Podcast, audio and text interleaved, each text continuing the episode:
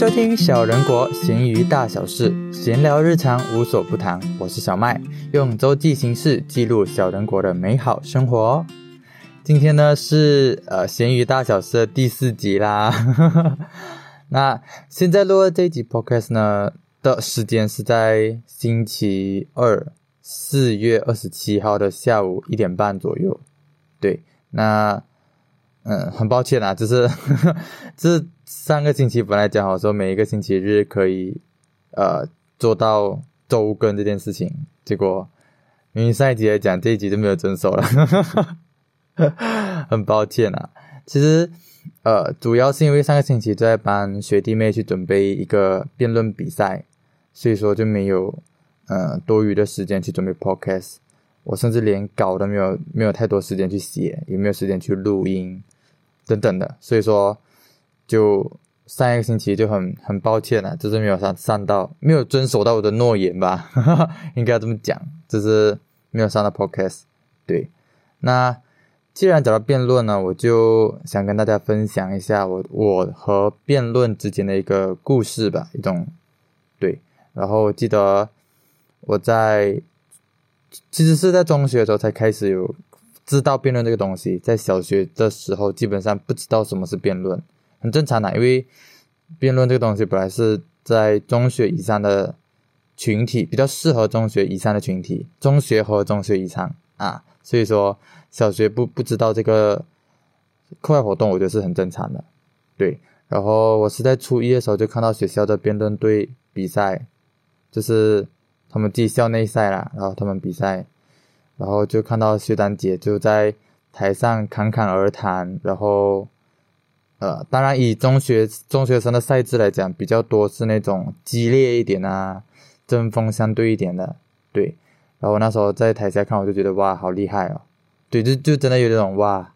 他们在好厉害的在讲话这样子。然后到了初二的时候，就有去。也不算加入辩论队了，就是有参与练习这样子，就是呃参与日常练习对，然后嗯刚好的就是我从小就学游泳，其实也不算学，只是算是锻炼游泳对，因为是要准备比赛的那一种，然后每一天放学过后都要去训练游泳哦，嗯除了星期一，然后刚好辩论队练习的时间也是在星期一放学过后。对，我就觉得刚刚好时间不对冲，没有冲突，所以我就我就参与了那时候。可是，呃，那时候我印象很深刻的就是我去了两三次过后呢，我的妈妈就骂我说：“不是你的东西就不要去掺一脚。”大概是这样子的内容那我有点忘记具体的骂什么了。对，然后也是因为那一句话，我过后就没有再去练习了。对，因为毕竟交通什么的都是需要依靠我的父母，可是可能大家也会疑惑说，为什么就会因为这样一句话就被劝退？那其实也是因为我以前练游泳的时候也不是自愿的，就是那个时候也才初中生小屁孩，就没有那种比较成熟一点、比较大人一点的思考模式，没有那种思维啦。所以就是导致我其实小学到初中的时候都一直在和父母抗争啊，是这样讲。就是那个时候对游泳真的已经不是讨厌那么简单，甚至已经到厌恶的那种程度了。对，然后父母就一直逼我去练习什么，所以说其实那个那个时候我和家庭的关系就没有很好。对，然后啊重重点是回到我被父母那个时候就被劝退了。因为基本上就是因为我一直一直抗争说我不要游泳这件事情，导致我们家庭的环境就非常糟糕，对，然后就不想再跟他们有再多的沟通。那个时候，所以我就觉得算了吧，就就那种感觉，所以那时候初二就没有再继续了。然后过后其实是也有啊，学长姐有找我参加一些校内比赛，可是就表现的不好。对，因为其实那时候也比较不知道到底辩论是一个怎么样的东西，对。然后是到我高二的时候，我看到《奇葩说》这个节目了，然后就开始对呃，辩论这件事情开始有很浓厚的一个兴趣。我还记得我那那次奇葩说，我看的内容就是潇潇在讲什么，认真你就输了那一题吗？我有点忘记了。反正我是我记得我那时候看的时候是潇潇在辩论，对，所以就是过后呢，刚好那那个时候学长姐有在学校办一个辩论的营会，嗯，然后那时候我就参加了。然后校内比赛什么也是就逐渐开始参加，然后逐渐就开始走上辩论的道路，然后也是很神奇的，就是不知道为什么我那个时候父母也有不一样的思维了，就是他们他开始会允许我去参加一些学校的课外活动了，因为以前其实不太能，就是因为要练游泳什么的，可是。过后就比较开放，我也不知道为什么啦，所以就，嗯，有提供交通啦，就是也不会一直在讲那些事情，然后而且也刚好就是我们队辩论队里面有一个战友，叫战友，就是我跟他就住的很靠近了，所以说有时候那段时间也很感谢他家人一直去，可以让我搭顺风车这样子。然后就这样子到毕业了，然后到现在我也有去参与学校以外的，呃，因为我现在就是卡在中学跟大学之间，所以我就其实也有参加学校以外的辩论培训，嗯，大概是这样，这是我的辩论史。然后，呃，还有一个要讲的就是我那时候我记得是在高三选拔去比赛的时候我就落选。对，因为反正也也没有很强嘛，就是到高二是吗？是高三吗？我想一下，也应该是吧，应该没有错，因为那是最后一年了。对对对对，应该是高三。然后那时候就没有没有当上正选了，然后就做陪练。然后那时候也跟父母要求说要去跟他们一起出队比赛，就是做陪练这样子啦。然后那时候也挺认真的在准备的，然后也很很努力在去帮甄选这样子啦。然后我父母还是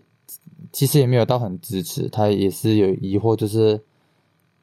为什么不是？就是他觉得这这件事情不是属于我的事情，他就觉得为什么还要需要浪费时间这样子去？对，可是我自己觉得，我最好是去了啦。就是我我我那时候，我记得我还发一个朋友圈，很好笑，就是说，我就我忘记我讲什么了，反正这大概就是讲说，我觉得那个是我的梦想，我的遗憾，就是没有当上甄选的遗憾，然后在他们眼里就是一种，嗯，不是我的东西，我就觉得挺不开心的，对。可是那时候我觉得我也算是，因为我已经有很浓厚的兴趣了，然后我就头很铁的去。继续，呃，参与这个辩论了。不然，如果我头没有这么铁，可能我现在也不是一个辩论员。我也不能讲辩手了，也不讲辩论员，就是一个辩论爱好者嘛。对，大概这样子。然后呢，今天就想跟大家聊，就是在大家的人生当中，有没有呃一些事情是你要拼命去做的？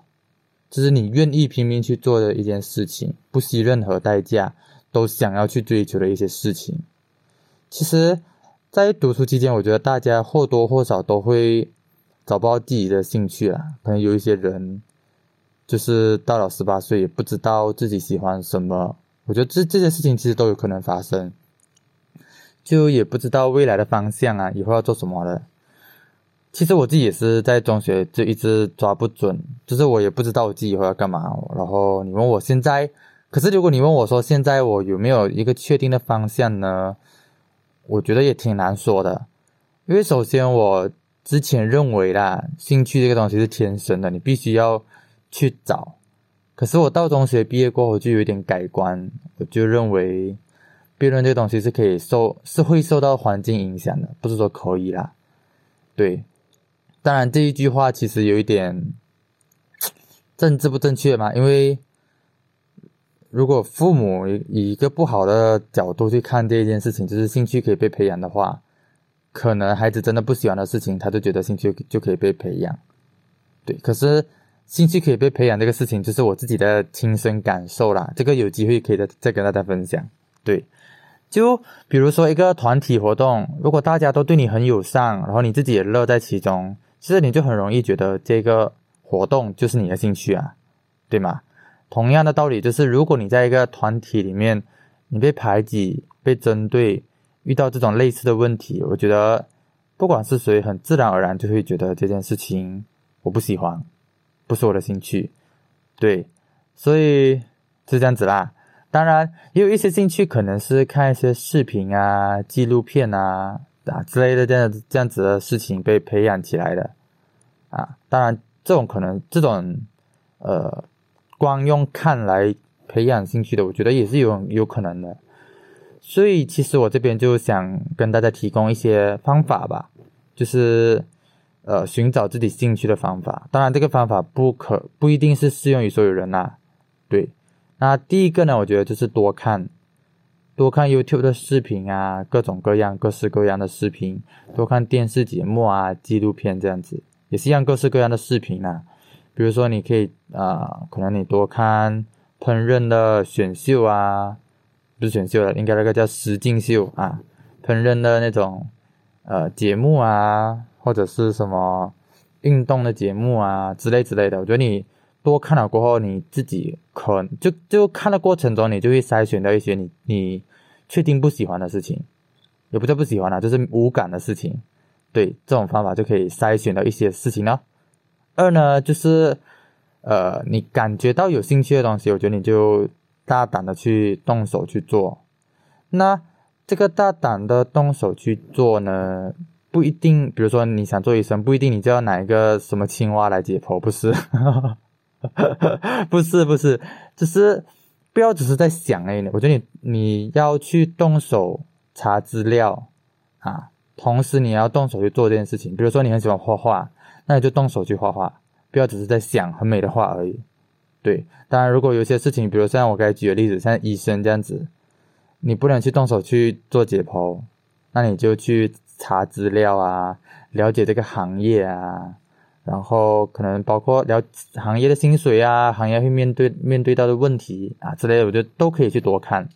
就比如我自己，呃，做 podcast，其实我也是就是试一试的那种心态，至少先动手做嘛。在你动手的过程之中，你可能就会比较出一些事情啊，你比较喜欢哪一些，比较喜欢比较不喜欢哪一些啊，在这情况底下，我觉得。又进一步的去筛选掉一些其他事情，对，然后呢，还有就是一个判准，就是有哪些事情是你会拼死拼活的去做的，我觉得就会那可能就可能就是是你的兴趣了，就比如说我自己啦，因为疫情的关系。出门的时间、出门的机会、出门的次数也变少，活动也变少，就变成说，生活就会比较规律一点，每天就一成不变做一样的事情，然后早上起来看电视，然后怎么样怎么样，只是每天基本上都在重复这些事情。这种状态其实维维持了很久了，就是从疫情开始到到现在都差不多是这种这样子的状态。可是就是因为。上一个星期帮学弟妹去准备辩论，就把我的呃生活作息、生活规律给打乱了。这基本上以前是十二点前就躺在躺在床上准备睡觉啦，可是上一个星期我就有一两天是一点多才睡觉，因为要可能查资料啊，要准备稿件啊什么什么的，所以我自己就会觉得说，我辩论就真的呃可以算是我的兴趣吧。当时。啊，当然就是会不会拼命去做一件事情，这个呃因素呢？我觉得有很多可能性啊，比如说，比如说我之前在十八岁最后一年游泳比赛的时候，我备赛的那一段时间，我自认呐，我自自认诶，自自认比之前准备的呃认真很多啊。其实因为就是怕输嘛，也怕自己拿不到奖牌这样子，所以。最后一年的时候，而且也是最后一年了啦，就没有机会了，所以我就会比较认真啊。然后也是，然后还也是十八岁的时候啦，就准备考试的时候，也是挺认真去准备的，每天做习题啊，背历史啊、地理啊，只是希望，其实就是希望考到一个比较好的成绩，给未来铺路这样子啦。对，而这些拼拼命的背后都有一个原因呐，不管是害怕失败啊，害怕有遗憾啊，或者是可能以后没有机会了，我就至少至少他都有一个原因在。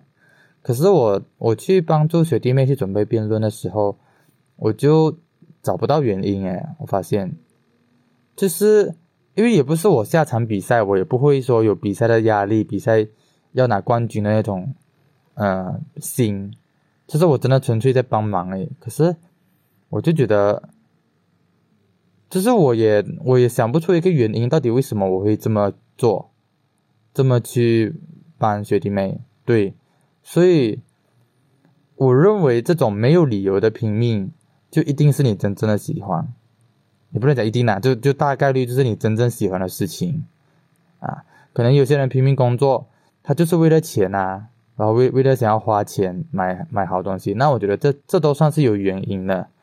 但如果你的努力是那种没有原因就莫名其妙冒出来，就哇很很努力在做这些事情的话，